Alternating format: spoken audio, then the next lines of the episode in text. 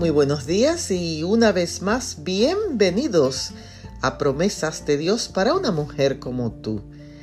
En el libro de los Hechos, el capítulo 9 y el verso 36 podemos leer lo siguiente. Tabita era una mujer rica en buenas obras y caridad que hacía continuamente. Sandra y su mamá vinieron a visitarme y me trajeron un rico pan de banana. Me sentí amada y valorada por mi Padre Dios a través de ellas dos.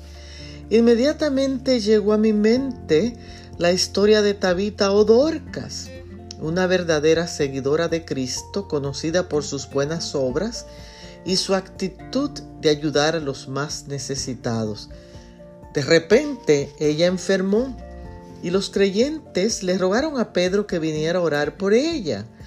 Cuando él llegó, ya Tabita estaba muerta. Muchas personas lloraban su muerte.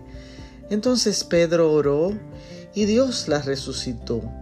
Hoy se nos llama a ser bondadosos con los que nos rodean, para que puedan sentirse valorados y vean a Cristo a través de nosotros. Bendiciones.